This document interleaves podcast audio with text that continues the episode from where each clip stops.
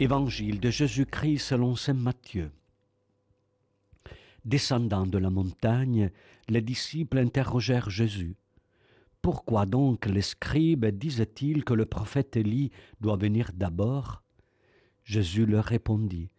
Élie va venir pour remettre toutes choses à sa place. Mais je vous le déclare, Élie est déjà venu. Au lieu de le reconnaître, ils lui ont fait tout ce qu'ils ont voulu. Et de même le Fils de l'homme va souffrir par eux. Alors les disciples comprirent qu'il leur parlait de Jean le Baptiste.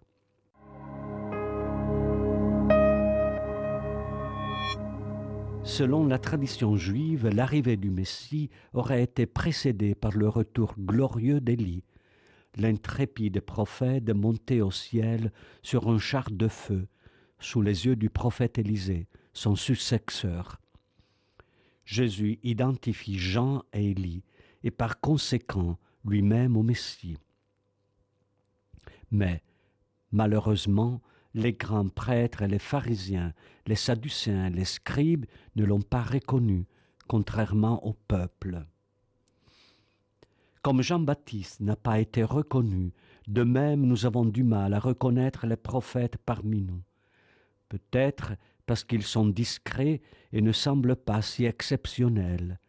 Les prophètes sont souvent ignorés ou accueillis avec superficialité et scepticisme, comme des personnes originales et insignifiantes. Et ainsi, nous passons à côté du salut. Combien de fois même dans l'Église, nous ne reconnaissons pas les prophètes Combien de fois sommes-nous dépassés par les choses à faire, par l'organisation du travail pastoral, et ne voyons pas la prophétie qui est encore en train de naître au milieu de nous? Il y a des prophètes, même aujourd'hui, Dieu continue à nous envoyer de nombreux prophètes qui nous conduisent à Dieu. Accueillons la parole telle qu'elle nous parvient, sans poser de conditions à Dieu, en acceptant le défi de la foi qui n'est jamais comme nous l'imaginons ou comme nous voudrions qu'elle soit. Nous nous souvenons de l'homme riche de la parabole qui voudrait envoyer le pauvre Lazare dans le royaume des vivants pour avertir sa famille.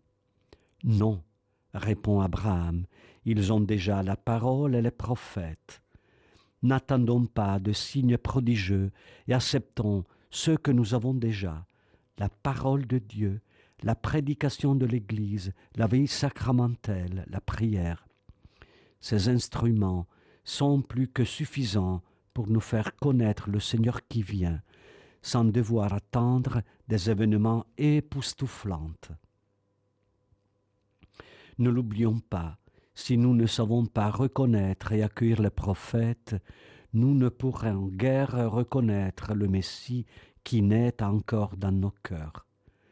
Que notre cœur soit toujours ouvert et disponible à ce que Dieu nous dit, quelle que soit la manière dont cela se passe.